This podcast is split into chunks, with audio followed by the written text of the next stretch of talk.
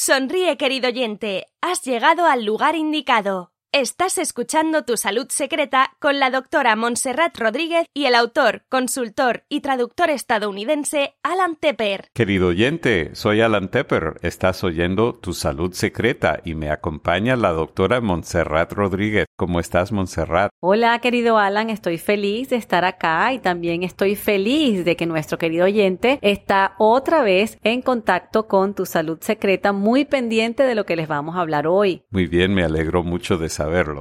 Hoy quise traer este tema, Alan, porque de verdad que, bueno, está, no solamente está de moda, sino que es muy controvertido, pero al mismo tiempo pienso que una vez que las cosas se estabilicen y se establezcan maneras más seguras de lograrlo. La telemedicina, como se le decía originalmente, que es el acto médico ejecutado a distancia, es decir, con el médico a lo mejor en una parte del mundo y el paciente en otra, o simplemente el médico en su consultorio y el paciente en su casa, ya prácticamente es una realidad. Entonces, por eso quise hablar un poco contigo de este método y para decirle a nuestro querido oyente que realmente es una opción, pero también hablar un poco de cómo llegamos a este punto. Porque yo que no soy muy vieja, en la época en que yo me gradué de médico e hice mis posgrados, prácticamente era un delito y no, no estoy exagerando porque era penado por la ley del ejercicio de la medicina de mi país. Dos cosas. Una, promocionarse por cualquier medio de una manera como hacer mercadeo, como si tú estuvieras vendiendo tus servicios, como si tú estuvieras diciendo que tus servicios eran mejores que los de otra persona. Eso era cualquier tipo de promoción intencional, ¿verdad? Exactamente, era absolutamente impensable y era penado por la ley del ejercicio de la medicina. No era que íbamos a la cárcel, pero era muy mal visto en el gremio médico y de verdad te podían poner sanciones en los gremios médicos y en los colegios médicos y eso era muy importante porque si tú no tienes aprobación y tienes sanciones tampoco tienes licencia para practicar. Y creo que en esa época también era así con los abogados. Creo que tampoco en esa época debían promocionarse públicamente. Exactamente. Entonces, en, hace 15 años yo llegué a este país que donde vivo ahora mismo, que es los Estados Unidos, y yo me quedé loca, como decimos en Venezuela. Me impresioné muchísimo de ver que acá habían vallas en las autopistas que habían comerciales de televisión donde el médico, pues de una manera muy orgullosa y muy decente, tengo que decirlo, promocionaba sus servicios, aunque a mí me daba un poquito de cosquilleo en la columna porque obviamente no había sido formada para eso. Y también podía haber incluso personas que decían, y yo soy mejor que fulano, o lo que yo te propongo, mi propuesta terapéutica o mi clínica es mejor que la de la competencia. Eso era impensable mucho menos en esos tiempos promocionarse, por ejemplo, en las redes sociales. Entonces hemos visto que a través de los años, pero además ha sido muy vertiginoso, sobre todo muy rápido, como se ha establecido esta forma de mercadearse, cualquier promoción incluida médicos, y he estado viendo, por ejemplo, médicos de excelente prestigio, de mucha categoría, muy expertos en lo que hacen, de verdad, de, excelente calidad de las universidades, promocionándose como a lo mejor se promociona mi vecina que también vende tortas, por decirte. Es decir, están utilizando las redes sociales, están utilizando la, por supuesto, las páginas web y también están utilizando todos los medios que puedan a través de canales como YouTube, como Instagram, que ya lo dije, ¿no? La parte de las redes sociales y obviamente en los medios tradicionales como la radio, la prensa escrita y la televisión. Entonces es una realidad que vino para quedarse y como todo tiene sus pros y sus contras. Eso es con respecto a hacer mercadeo, es decir, a promocionarse como médico, a vender tus servicios. Pero también está la otra parte que vino. Y es esta parte de tener consultas médicas a distancia. Esto todavía a mí me retumbaba en la cabeza mucho más fuerte y con más rechazo, tengo que admitirlo, que la primera opción de las cuales les he estado hablando. Yo decía, bueno, promocionarme está bien si no le hago daño a nadie, si soy ética en la manera como me promociono, ok, eso lo puedo digerir. Si mis redes sociales las manejo con responsabilidad y no soy amarillista y no utilizo términos o palabras ofensivas, ok. Pero ya eso de que yo tuviera un paciente que a lo mejor lo tenía en España mientras yo vivía en los Estados Unidos o lo tenía en Venezuela mientras yo estaba de vacaciones en Cancún o en República Dominicana, eso a mí me parecía que era del otro mundo, del otro de otro planeta. Y también me he dado cuenta que eso está sucediendo. Las razones por las cuales está sucediendo en la segunda parte no es nada más porque ahora nuestra vida se ha volcado a la Internet. Nuestra vida se ha volcado a, través de la facilidad que nos ha abierto el Internet y, las telecomunicaciones en todos los aspectos. Pues claro, ya muchas más personas trabajan desde su casa, muchas más personas trabajan a través de las redes sociales, las utilizan de mucha manera. Pero también veo, hay movimientos migratorios mucho más intensos en los últimos años. Las razones, pues la verdad es que no creo que esté facultada completamente para tratarlas acá, pues algunas serán políticas, otras serán comerciales, otras serán económicas, eh, qué sé yo. El mundo cambia y estamos viendo que cada día las fronteras son simplemente parte de las situaciones geopolíticas de los países, pero las personas van y vienen y trabajan en cualquier sitio y hoy en día cualquier profesional tiene que estar preparado para trabajar en cualquier parte del mundo y eso se lo digo, por ejemplo, yo a mis hijas todos los días. Tu salud secreta. Entonces, también he visto cómo es verdad que sí se pueden resolver una cantidad de problemas haciendo consultas a distancia. ¿Por qué? Porque existe siempre un mercado o, situaciones, digámoslo, para no ponerlo tan comercial, situaciones donde el paciente requiere una ayuda más inmediata que la que le puede dar el médico en su consultorio y a lo mejor se pierde la oportunidad de hacer un bien, de parar una situación que puede traer consecuencias fatales más adelante, simplemente por poder conectar con el médico o por no conectar con el médico en este caso, ¿verdad? En el caso de que conectamos, ok, salvamos la vida, resolvemos la situación. En el caso de que no conectamos, pues entonces a lo mejor ese paciente se va a ver afectado de muy mala manera y de pronto no era costoso y no implicaba ningún riesgo haber hecho esta consulta online. Entonces, bueno, yo fui una de las que a pesar de mi reticencia o de lo que me costó entender ese cambio, bueno, pues ya lo asumí, lo hago, lo ejerzo.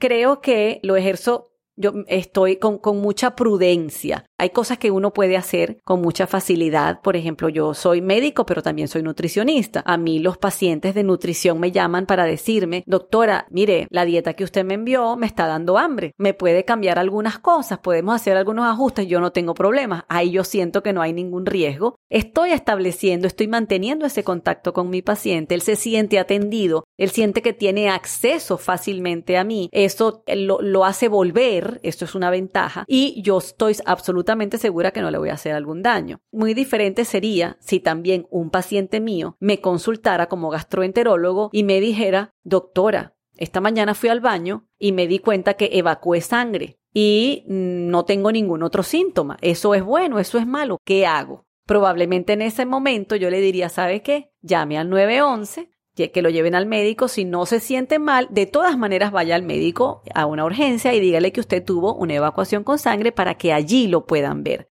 ¿Por qué? Porque como todo, no los, los casos son absolutamente diferentes y en este segundo caso, yo no sé si el paciente está con una úlcera sangrante, si es un problema de alguna tumoración crónica que comenzó a sangrar de repente o si a lo mejor fue una cosa más benigna pero que es un poco escandalosa como una hemorroide sangrante. Entonces, si yo no le puedo realmente orientar de una manera más fidedigna sobre su diagnóstico y su evolución terapéutica después de haber hecho el diagnóstico, entonces me parece que es muy fácil caer en una negligencia médica, en un acto irresponsable. Ningún médico le quiere hacer daño a un paciente. Yo creo que cuando hay errores médicos, lamentablemente se pagan con vidas humanas o con calidad de la salud.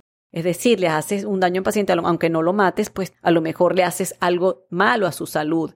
Ningún médico quiere hacer eso. Ahora, por supuesto que las cosas pasan y pasan por muchas razones. A lo mejor porque hay mala formación del profesional, porque hubo una comunicación, un error de comunicación y cuando el paciente dio los síntomas, el médico no los entendió como tendría que haberlos entendido, o a lo mejor hubo un error de laboratorio, entonces ya hay un tercero implicado. Eso siempre puede pasar. Pero cuando se hacen las consultas a distancia, puede ser todavía mucho peor. Y por eso es que hay que saber en qué situaciones y hasta qué punto estas consultas a distancia, que son las consultas, las hacen desde Internet, que hoy en día, bueno, con el Skype es una maravilla. porque tú puedes ver al paciente. Cualquier Skype o Hangouts o hay varios servicios que ofrecen algo similar con audio y con video. Exactamente, incluso los teléfonos tienen sus propias aplicaciones que lo permiten hacer. Por ejemplo, la línea de Apple tiene su propia vía. Sí, el FaceTime. De hecho, el FaceTime es posiblemente el único o de los muy pocos que cumplen con IPA en los Estados Unidos, que es una norma de privacidad para comunicación privada sin que haya intervención de terceros. Qué bueno. Y lo mismo el Facebook Live la parte, perdón, el Facebook Live, no, el Facebook por parte del ahora. El mensajero de Facebook. El mensajero de Facebook, exactamente. Sí, pero creo que ese no, no cumple con IPA. Creo que solo FaceTime cumple con IPA en este momento. IPA es una, no recuerdo qué significa la sigla, pero creo que es HIPPA, que es una norma muy estricta para preservar la privacidad de los pacientes. Exactamente, y que se debe seguir en todos los establecimientos donde se tratan pacientes, no solamente médicos, sino psicólogos, nutricionistas, etcétera, etcétera, porque si uno no hace, no protege la identidad del paciente, entonces entra en, hay penalizaciones. Entonces traigo esto porque, como les decía, no, ni siquiera yo, yo no creo que yo haya sido la más dura realmente porque yo, a mí me encanta la tecnología, me gusta estar muy actualizada en qué es lo que, cómo se utiliza y cómo se facilitan las cosas. Aparte que mis pacientes me, casi que me, te, van, te van llevando, te van conduciendo. Te, lo digo de muy buena manera y muchos te llegan y te preguntan, doctora, ¿y usted no tiene Instagram? Para seguirla, porque a lo mejor usted me puede dar consejos por ahí. O mire, y usted tiene WhatsApp para cualquier cosa que yo quiera eh, preguntarle. Entonces, ellos me, me han llevado a utilizar la tecnología, la cual acepto, y no solamente que la acepto como el que acepta algo de mala manera, la adopto muy feliz porque de verdad es tremendo instrumento. Pero sí, Sí, pero sí hay que saber hasta dónde llegar como médico. Pero ojo, la otra parte también es muy importante y esto te lo digo querido oyente porque a ustedes, no a ti específicamente, pero a muchos de ustedes y, y además a muchos de nosotros, porque los médicos también somos pacientes en algún momento, nos encanta acudir a la consulta, como digo yo, del doctor Google. Es decir, que sienten dolor de cabeza, mareo, sed, entonces ponen en Google dolor de cabeza, mareo, sed y aparecen una cantidad de artículos y definiciones información donde el paciente, si tiene, por ejemplo, si sufre de ansiedad, nervios, paranoia o hipocondría, es hipocondríaco, imagínate, se va a poner mucho peor de lo que está. Y al contrario, a lo mejor lee tantas cosas, se paraliza, le da terror ir al médico y no acude a tiempo. Entonces, como todo en la vida, las monedas te tienen dos caras, todo lo que sube baja, todo tiene un aspecto positivo y negativo y también de esto lamentablemente se abusa. A mí me llegan muchos pacientes al consultorio también diciéndome, mira, yo tenía un problema de que no podía dormir y entonces me metí en el internet y me dijeron que lo mejor era tal producto. Y yo lo compré. Entonces, cuando voy a ver, una de las cosas, por ejemplo, que a veces me doy cuenta es que incluso medicamentos que requieren prescripción médica a veces los venden por Internet, en el mercado negro o a través de páginas web de otros países donde no son regulados como son regulados en el país donde la persona vive. O no, es que lo que pasa es que la abuelita me, lo trajo de Colombia o la tía me lo trajo de Brasil o de Argentina o de Venezuela. Entonces hay que tener mucho cuidado con eso porque hay muchísimas cosas que no se utilizan en este país y que han sido proscritas y que si el paciente lo consume, el médico a la hora de hacer un diagnóstico va a estar perdido porque no sabe, no se, no se imagina que la persona tomó o consumió un medicamento X, Y o Z que no existe en el mercado de los Estados Unidos o de España. Y viceversa también pasa. Entonces, ahora, por ejemplo, si tú mandas medicamentos desde los Estados Unidos a Latinoamérica, también hay una cantidad de productos que se usan acá, pero allá no se usan.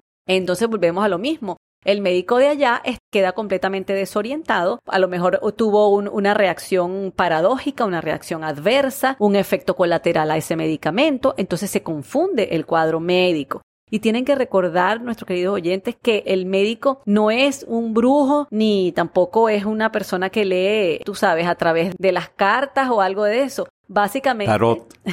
Exacto.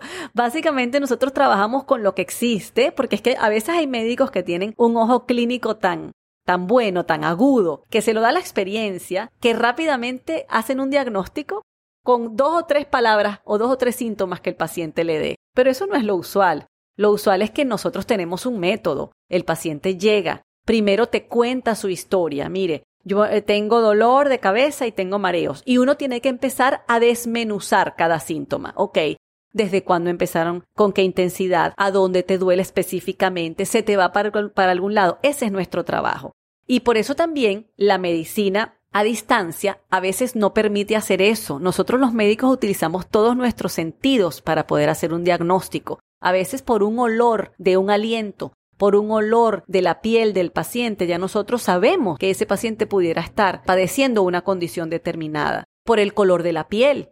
Hoy en día, si tu monitor de la computadora es bueno y la aplicación que estás utilizando es buena y tiene alta definición, tú puedes ver los colores como son, pero a veces no se ven. A veces la luz del paciente está mal ubicada y te lo pone amarillo o te lo pone blanco. Entonces, para eso no hay sustitución. Para lo que es el olor, sí ya existe una tecnología no, no, popular todavía, pero para oler a distancia. Eh, de eso estuvieron hablando algunos ingenieros cuando estuve en abril en la NAB, en la expo conferencia NAB de National Association of Broadcasters en Las Vegas. Nevada, Estados Unidos. Pero claro, todavía no se ha popularizado y creo que inicialmente se va a usar para películas dramáticas, no para diagnóstico médico pero es bueno saber que eso viene. Qué bueno. Yo, yo estoy así, querido oyente, yo estoy con la boca abierta mientras Alan habla, porque se, eh, me estoy enterando en este momento de eso. Me parece fantástico. Yo la verdad es que también tengo que confesar que así como al principio tengo un poquito de reticencia, ah, siempre me rindo ante la tecnología y soy capaz de verle más las cosas positivas que negativas sin olvidarme que existen las cosas negativas y sacar el provecho que tengo.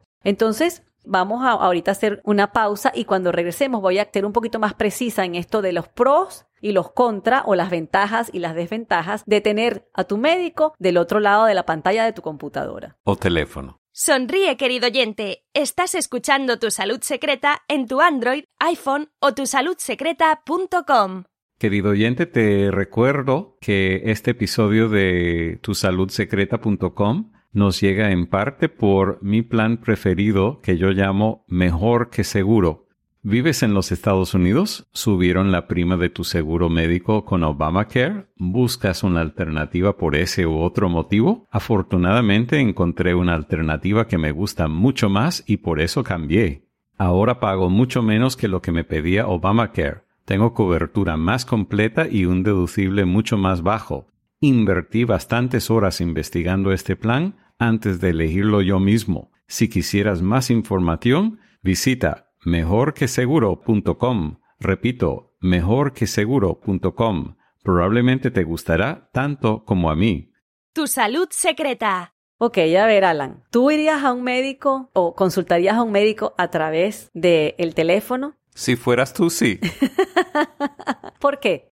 El año pasado tuve una nutricionista a distancia y en ese caso particular no me salió bien, o sea, durante ocho meses le seguí al pie de la letra o por lo menos tan bien como yo podía, no me dio los resultados que buscaba. Y luego leí el libro que comentamos en un episodio pasado sobre el ayuno secuencial y eso sí me funcionó. Así que yo creo que puede funcionar en ciertos casos, yo no estoy cerrado a la idea de hacerlo, creo que en la nutrición, y yo sé que tú eres especialista en, en nutrición, lo que funciona para para un paciente no necesariamente funciona para otro. Exactamente. Y te lo pregunté así porque eso es fundamental para establecer las diferencias.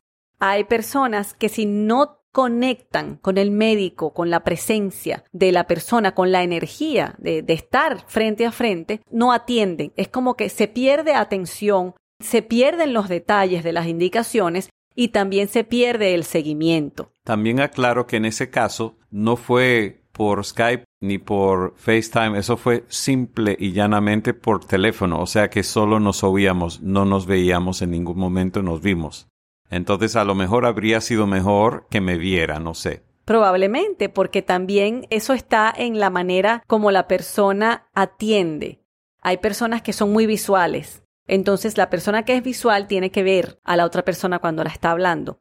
Hay personas que son más bien auditivas y, son capaces de captar a través del oído una cantidad de información que a lo mejor viendo a la otra persona, no, no es a través de la vista, mejor dicho, como lo van a, a captar, sino de lo que está oyendo la otra persona. Y además que les gusta estar al teléfono, porque hay personas que no les gusta estar al teléfono, les cansa. También, como les dije, personas que son de frente a frente y ya. Y aunque sea el mismo médico y te lo dicen, porque yo lo he intentado con pacientes que ya son mis pacientes de larga data, que ya me conocen, que ya tenemos una relación fantástica y les digo, bueno, si vas a estar de viaje y quieres de todas maneras hacer tu consulta y tu seguimiento, porque estás trabajando o lo que sea y no puedes estar presente, bueno, vamos a hacerlo por Skype. Y de una vez me dicen, ay no, doctora, es que no hay nada como estar aquí frente a usted. Entonces, lo que puede ser una ventaja puede ser una desventaja siendo el mismo caso. Entonces, una de las cosas es que no tienes a la persona enfrente, no hay ese rapport. Rapport es como esa conexión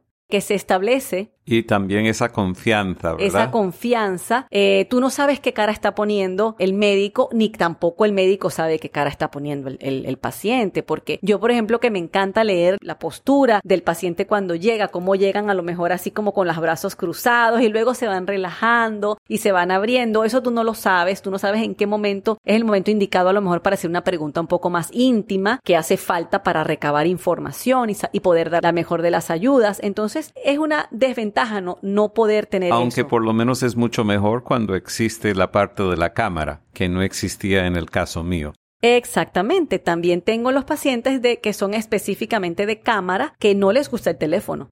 Y uno diría, bueno, pero ¿cuál es la diferencia? Si de todas maneras no me estás viendo, no estamos frente a frente. Pero a ellos les gusta sentarse frente a su computador, frente a su monitor y que yo también esté atento y los esté viendo. Y a veces me muestran cosas, mire, mírelo. Entonces, y es verdad, tiene una ventaja. Porque tengo una mancha en el brazo, ok, ¿de qué color es? Morado, ok, morado oscuro, morado claro. Eso se resuelve con que el paciente te diga a través de la cámara, mire, aquí la tengo y te lo ponga enfrente. Pero si tú estás en el teléfono, tienes que estar pregunta y pregunta, que no es malo, pero bueno, hay personas que no les gusta ese, ese sistema. La otra cosa es que, por ejemplo, entre las desventajas, porque estamos hablando de que una desventaja sería que no habría esa conexión, que muchas veces tú no sabes con quién estás hablando, sobre todo si estás te conectas con estos centros que ofrecen telemedicina o medicina a distancia, pero tú no puedes escoger el médico, sino que por una por un, un, dinero muy una suma muy módica o muy muy barata. Entonces bueno tú tienes la consulta de un médico pero tú no sabes con quién vas a hablar. Entonces cuando uno no sabe con quién va a hablar no puedes investigar quién es ese médico ni cuál es su experiencia ni de dónde viene yo, por ejemplo, cada vez que aquí me dicen tiene que ir a, tal médico o a tal abogado o a tal peluquero, yo primero lo examino, no porque yo esté pensando que es criminal, ni mucho menos, pero quiero saber cuál es su especialidad, dónde está su consulta, más o menos cuánto tardo, cómo, cómo es su forma de atender al público. Eso no se puede saber a través de estos sistemas que son a distancia. La otra cosa es que hay una frialdad en el trato. No importa que el médico sea excelente, que él trate de dar la mejor explicación, no es igual, incluso al contacto físico. Y lo digo acá con unas grandes comillas, ¿verdad? Porque yo entiendo que en muchas culturas no, eso de tocar a la persona no se usa. Pero señores, si usted va al médico y el médico quiere tener un diagnóstico, tiene que dejarlo que los toque. Tienen que dejarlo que le toque el abdomen, que toque el cuello, a ver cómo están las pulsaciones, que toquen las manos y toquen los pies. ¿Por qué les digo esto? Porque también hay, un gran miedo a, a, toqueteos inadecuados, etcétera, etcétera, que obviamente eso no debería suceder en el consultorio médico. Pero tienen que entender que un médico que también, un médico que no toca, no está haciendo el diagnóstico completo. La otra cosa que no está correcta o es una desventaja de este método es que la persona fácilmente desconecta. Incluso si conecta con el médico, le gusta, es más difícil que se comprometa a un seguimiento. Cuando uno le dice, le da la primera cita y luego le dice, tienes que estar aquí en dos semanas y te voy a guardar el puesto y tienes que, mi, mi secretaria te va a confirmar que vienes, es mucho, o sea, la asistencia del paciente a sus consultas de seguimiento es mucho más alto que aquellos que, bueno, a lo mejor lo llamo mañana y a, lo mejor es pasado mañana y a lo mejor ya no llamo de vuelta. Y a lo mejor el paciente se va a otro lado porque también eso sucede. Entonces, eso no es bueno ni para el paciente porque no tiene una continuidad en la atención, ni para el médico porque pierde el paciente. O sea, ni económicamente ni profesionalmente. El médico aprende de lo que de lo que el paciente nos trae hoy me curé con lo que me dio. O mire, ¿sabe qué? Se me quitaron tres síntomas, pero dos no. Eso también te, te nutre, nutre al médico.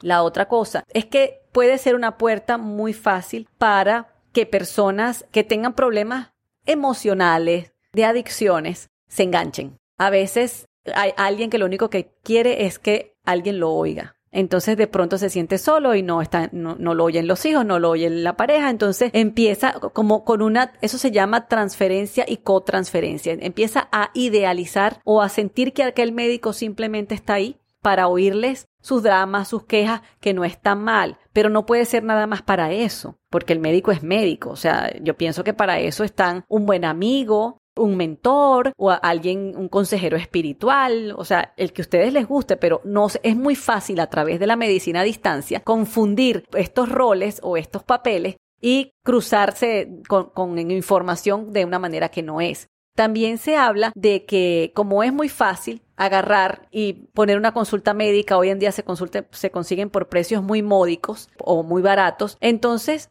bueno, el paciente no, no aprecia el acto médico. Y a lo mejor este médico que puso todo su corazón para poderle dar lo mejor, el paciente no lo apreció. Porque en la condición humana eso pasa. Cuando a ti te regalan algo, aunque a menos que sea en fechas como fechas especiales, cuando a ti te regalan algo por el Día de las Madres o por tu cumpleaños, uno tiende como que a atesorar ese regalo de mejor manera, pero si a ti te regalan algo porque yo paso por aquí, ay Alan, mira este lapicero, tómate lo regalo. De pronto ya a la semana tú le perdiste el interés. Entonces también hay que tener cuidado porque con este tipo de situaciones de consultas a distancia pasa mucho eso. ¿Y cuál es la consecuencia? Pues que no se está atendiendo el problema. Se está abandonando, no se le está dando solución. Ahora, ¿cuáles son las ventajas? Porque por supuesto que, como ya les dije, sí existen ventajas. Hoy en día tenemos un, estilo de vida súper ocupado donde yo tengo profesionales que, cuando le digo profesionales de estos de, con, con mucha densidad de trabajo, como trabajadores en los bancos, abogados, médicos, que les cuesta muchísimo sacar media hora o una hora para estar en la consulta con otro médico. Entonces, bueno, es una buena manera para acortar distancia y para agilizar. Obviamente, si la cita médica es conducida de una manera adecuada, entonces, bueno, uno le manda los exámenes de laboratorio, que por cierto, en las consultas presenciales, el apoyo con el laboratorio y la imagen es mucho más fidedigno y existe. En las consultas a distancia es más difícil que ningún médico le vaya a decir a un paciente, hazte un examen de sangre de esto y esto y esto, porque si yo estoy a distancia, después para canalizar y centralizar la información cuesta mucho por lo que estábamos hablando, porque a veces no hay una liberación de la información porque hay que proteger la identidad del paciente. Entonces yo mando a hacer los exámenes, pero no me los van a mandar porque a lo mejor yo soy un médico que vivo en Ecuador a mí me pasa mucho que muchos pacientes míos están en Ecuador o en Argentina, en Chile, en otros sitios de los, en otros estados de los Estados Unidos diferentes al que yo vivo. Y cuando yo les digo, mándame los resultados de tus exámenes, me dicen no, el laboratorio no lo suelta porque tú vives en los Estados Unidos y yo vivo en Ecuador. ¿Y no lo sueltan directamente al paciente? A veces sí, a veces no, porque si los pagan con seguros públicos, se supone que los que mantienen el control y los que deciden a quién se envía eso y a dónde no se envía es la persona que paga, es decir, la institución que paga, que pudiera ser un seguro público o pudiera ser incluso un seguro médico, pero que... Entonces, en algunos casos sí. En algunos casos sí. Si usted paga sus exámenes, se supone que usted es el dueño del resultado, usted es el dueño de la muestra, ¿verdad? De sangre o, de cualquier otro fluido del cuerpo que lo hayan hecho. Y además es el dueño de la información que está ahí. Lo que pasa es que a veces hay un poquito, e, es, más por celo de que la información vaya a donde no debe ir, ¿ok? Bueno, la otra cosa ventajosa es el ahorro económico, porque incluso en casos donde la consulta sea igualmente costosa que cuando es presencial, te ahorras la gasolina, te ahorras, o sea, cualquier tiempo que ahorres es dinero. Porque a lo mejor en vez de gastar tres horas para ir a la consulta del doctor y volver a tu oficina, solamente vas a gastar la hora que vas a estar frente al computador frente al monitor resolviendo tu problema con el médico. La otra cosa, la rapidez en la respuesta. El médico que atiende a un paciente online o en la línea no puede decirle al paciente, llámame más tarde para yo decirte qué es lo que yo opino. O sea, el médico sabe que el servicio de él es tratar de resolver el problema lo mejor que pueda, como lo dije al principio tampoco sin carreras, tampoco sin decirle al paciente cosas que no son o, desorientarlo en el sentido de, decirle algo que, eh, que lo va a, le va a causar más daño que bien. Pero se supone que si el paciente viene y me dice, doctora, yo estoy presentando desde hace varios días un color amarillento en mi piel y también en lo blanco de mis ojos, me siento muy fatigado, estoy cansado, no puedo dormir bien, siento náuseas. ¿Qué cree usted que sea eso? Y yo con dos o tres preguntas más debería decirle que lo más probable es que tenga una hepatitis. ¿Por qué? Bueno, porque primero porque tengo el conocimiento y porque él me está diciendo los síntomas que son muy claros. Yo no puedo decirle a él, bueno, mira, déjame ver, ah, llámame dentro de dos días para yo decirte no. Eso no es lo que busca el paciente cuando hace una consulta online o cuando llama al paciente por teléfono, al, médico por teléfono. Entonces,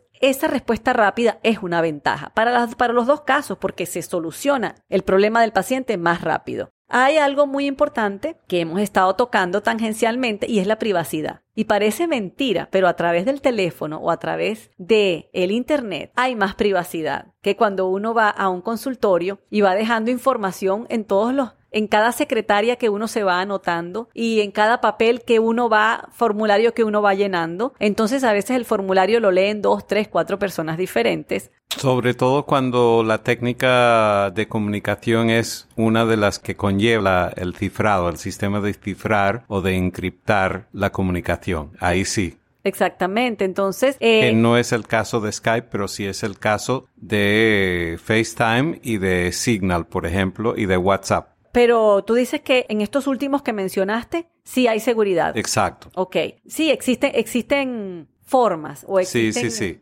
Mientras Skype no se considera seguro a ese nivel, pero sí los otros tres. Exacto. Pero cuando uno va a un consultorio médico presencial o a un hospital, eh, no, no pasa eso. Todo lo contrario. Te preguntan 25 veces dónde vives, cuál es tu nombre, con quién estás casado, quién es la persona de confianza. Y esa es información que va quedando regada. Sí, y te pueden ver mientras estés en camino también a ese lugar. Ajá. La otra cosa que sucede es que a veces hay también retraso en la atención médica porque usualmente cuando uno va presencialmente al consultorio del doctor, a lo mejor está el, el asistente médico o el asistente del doctor o la enfermera y ellos son los que hacen gran parte del trabajo que tendría que hacer un médico si estuviera solo. ¿Qué es lo que pasa cuando el médico está frente al paciente en la computadora o en el teléfono? No hay intermediarios, no hay escalas que hay que atravesar. Entonces, como puedes ver, querido oyente, sí existen, existe la opción que además puede ser muy buena en muchísimos casos, pero como todo en la vida, tiene ventajas, tiene desventajas y yo espero que con lo que hemos discutido hoy aquí ya tú tengas claro cómo escoger cuál, cuándo ir físicamente a un médico y cuándo hacerlo por teléfono o por internet. Y siempre es muy importante que aún cuando ustedes decidan hacer la búsqueda por Internet de este servicio, se informen bien. Hoy en día, los profesionales que no tienen nada que ocultar, es decir, que sí tienen sus licencias, que pagan sus impuestos, que no tienen ningún problema con la ley y que además tienen buena experiencia, lo muestran, porque como hablábamos al principio, ya el mercadeo del médico es diferente. Hoy el médico se expone como cualquier otro producto. Entonces, con esto me quiero despedir sin antes recordarte que cuando escuches tu salud secreta nos puedes dejar un mensaje ¿verdad? En el botón que dice... Dejar un, un, mensaje hablado y además, si te gusta lo que estás oyendo, deberías suscribirte para que te caigan automáticamente todos los próximos episodios. Y en tusaludsecreta.com hay varias maneras para suscribirte y si ya tienes un programa de podifusión que en inglés se llama podcast, puedes buscarnos en ese programa buscando tu salud secreta sin espacio, todo pegado. Yo soy Alan Tepper. Y yo soy la doctora Montserrat Rodríguez.